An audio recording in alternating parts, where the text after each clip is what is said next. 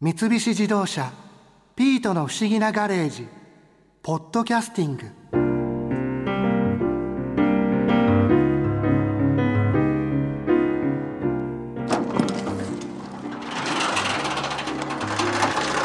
やだもう大変大変あれ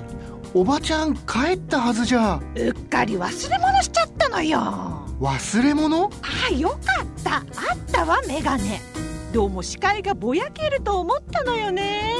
ああなかなか忘れにくいものを忘れていきましたねそんなことより今日このガレージに生物ライターの平坂宏さんが来て食べる深海魚について話をしてたのよえおばちゃんも深海の話聞いてたんですねそう面白かったわよ深海魚で特に美味しいものってあるんですか深海魚ってそもそも美味しいものが非常に多いんですよ。深海魚が、はい、自体が。例例えばアンコウだったりキンキだったり他にはキンメダイなんかも深海魚です。めちゃめちゃ美味しいですよねそこら辺はでも高いそうなんですよ。高級魚が多いですね。ねあるいは他にも美味しくて安いんだけど見た目が悪くて邪険に扱われるっていうものもありますね。え例えばどういうものですか例えばイラコアナゴっていうアナゴがいる そんうでですすけねど。例えられても分かんなかったですね あでもね多分召し上がったことあると思いますよ知らず知らずのうちによくスーパーなんかで売っているやたら安いアナゴのかば焼きだったり煮アナゴの缶詰っていうのはその深海性のイラコアナゴっていうアナゴが使われることが多いですあ深海魚が使われてるんですねこともありますねアナゴは深海魚じゃないですよね普通僕らが食べるマアナゴは深海性浅い海のお魚なんですがはいそれの代用として深場のちょっと見た目の悪いアナゴのゾンビみたいなやつがいるんですアよナゴのゾンビはいちょっとその魚屋さんで売られてても買う気にはならないねっていうような見た目だけど美味しいものはそういう加工品に回されることが多いですあーじゃあ加工品は意外と深海魚がいっぱいいるかもしれないありますね白身魚のフライだとかえー、買ってるでも決してその深海魚だからって毒を持ってるとか良くない面があるってわけではないんですよ単純に美味しいんだけど外面が悪いからそういう扱いを受けているっていう逆にちょっとかわいそうなそうですよね、はいそう言われたら美味しいですもんねそうですそうですえでも美味しいって人それぞれじゃないですか えあの見た目ではい本当に美味しいんですか、え美味しいんですよ例えば金目鯛だとかは見栄えもまあ悪くないんですそうけど赤いでしょ、はい赤いから美味しそうなんか煮付けとか、ええうんでしょ深海っていうのは光がそもそも届かないので色彩のパターンが2通りに分かれるんですはい1つ目は赤に近い光が全く届かないので深場はだから体色を赤くすれば目立たないっっていう理由から金目鯛だったり金気だったりっていうのは全身真っ赤なわけですあとはのどぐろなんかもそうですねでもう一つの戦略としてそんなややこしいこと考えずに真っ黒になっちゃえば闇に溶け込めるだろうっていう戦略もあるわけでそういう連中はもう全身墨を塗ったように黒い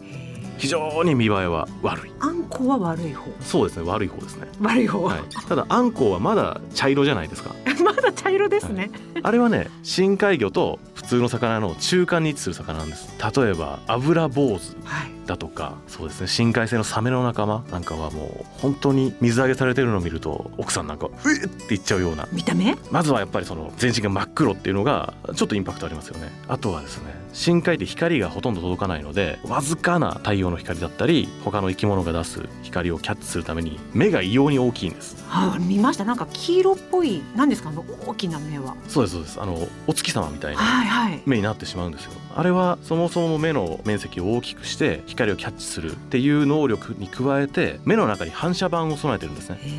でそこで目に差し込んでした光を乱反射させて増幅してより効率よくものを見るという仕組みがありますすごいですねなのでああいう月みたいに大きくて光り輝く目をしてる ただそれが魚屋さんにあるとちょっとあれを買う気にはならないってちいょうっとあ方れが食べていいのかなって思っちゃいますよね、ですよね普段僕らが見慣れてる魚とあまりにも違うのででも美味しいんですよねでも美味しいんですはなんでですかまず深海で生きるためには普通魚って僕らが食べる魚ってお腹をさばくと浮き袋っていうものが入ってるんですね、あはい白い風船みたいなものが入ってますよね、あれをね深海に持って使うのは非常に難しいんです浮いちゃうからそう水圧でギュッと圧縮されるんであれを程よい膨らみ具合で抑えとくっていうことがその生物的には非常に困難なんですねちょっとでも浮いちゃうとボンと爆発して泳げなくなっちゃうしあとはその沈みすぎても良くないとそのために多くの深海魚は浮き袋の代わりに体筋肉に脂肪を蓄えることで浮力を得てます肪で浮力なんですかそうですえそー、の身近なタイとかアジとかは空気で浮くんですけど深海魚の多くは油を溜め込む脂肪で水より比重が軽いですからなので油が乗っているとじゃあ美味しいそうですねえー、そうだったんだでもじゃああのヌメヌメしてるのはなんでですかヌメヌメしてるのは浅い海の魚でも一緒かなとあそうなんですか、たまにね極端にヌメヌメしてるものもいるんですけどもそれは防衛のためですねおー例えばヌタウナギっていう深海性の魚がいるんですけどもそれはもうナタデココみたいなちょっともう手で引っ張ってもちぎれないような粘液を出すんですようわそれはですね深海っていうのは非常に肉食魚が多い、ー肉食魚、はい、光が届かないですから海藻の類が育たないんですねとなるともう草食性の魚類っていうのは存在しないそもそもみんな肉食魚になってしまうのでもう弱肉強食ですよねなんかピラニアがいっぱいいるみたいなそういうことですねもうサメだったりカマスだったりピラニアのように歯が鋭い魚だらけで、まあ、言ってしまえばかなり危険な海域なんですそういうところで生き抜くためにさっきちらっとお話し出ましたヌタウナギは敵に襲われるとその大量の粘液を出して敵の魚のエラにその粘液を絡めて窒息させてしまうんですねえー、だから持ってるものは何でも武器にしないといけない他の深海魚にも鱗がバラのトゲのように尖ってるものが非常に多いですえそんな怖いやつを食べてるんですかそうで すねその怖いといえば怖いんですけどあまりにも僕らが慣れ親しんでる青い海とは環境が違うのでそこに適応した形質ですからうん食べる分には問題がないとなかったんだあーちょっとないっていうと言い過ぎだ なあるやつもいます例えばバラムツっていう魚がいまして肉質は非常に美味しいです全身が大トロみたいな、えー、美味しいじゃないですはいか、、さっきお話しした通りその油で浮力を調整するのであ全身油ノリノリーおーなんですけどもそのノリノリな油が人間の体では消化できないタイプの油なんですなんですかそれ食べちゃいけない部類ですね そうです味はいいんだけど消化できない足はいいけどそうなると何が起きるかというとその消化できなかった油がお尻から垂れ流しになっちゃうまあそれに加えてあんまりたくさん食べ過ぎるとお腹を壊したりっていうこともありますはなんでそういうちょっとねあまりにも人間が住む環境とかけ離れてるがゆえにそういった特殊な肉を持つものも出てきますい、えー、じゃあもうやっぱり人間界とあんまり共存してない感じですねそうですねなんで海の上で魚を釣ってその内臓だったり肉片だったりを海に撒くとはいカモメが寄ってきてそれを食べるんですよただもうバラムツの肉は加えた瞬間に吐きますねえー、わかるんですわかかるみたいですカモメはえー、すごい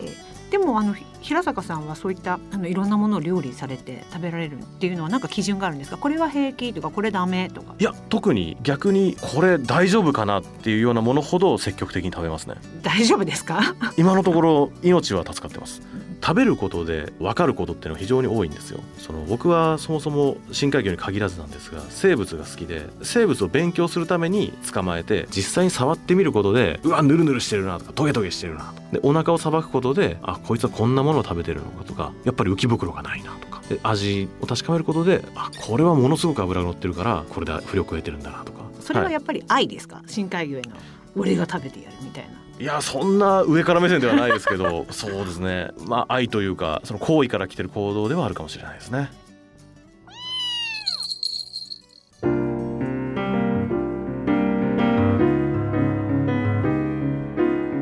あなた痩せてるから今度おばちゃんが深海魚の料理を作って食べさせてあげるわああありがとうございますってやっぱりこれからもガレージに来るつもりですか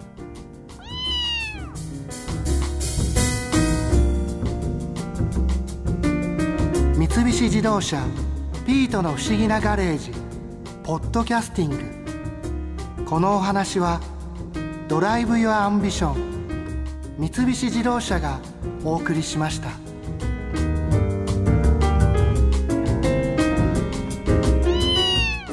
ここで耳寄りなお知らせです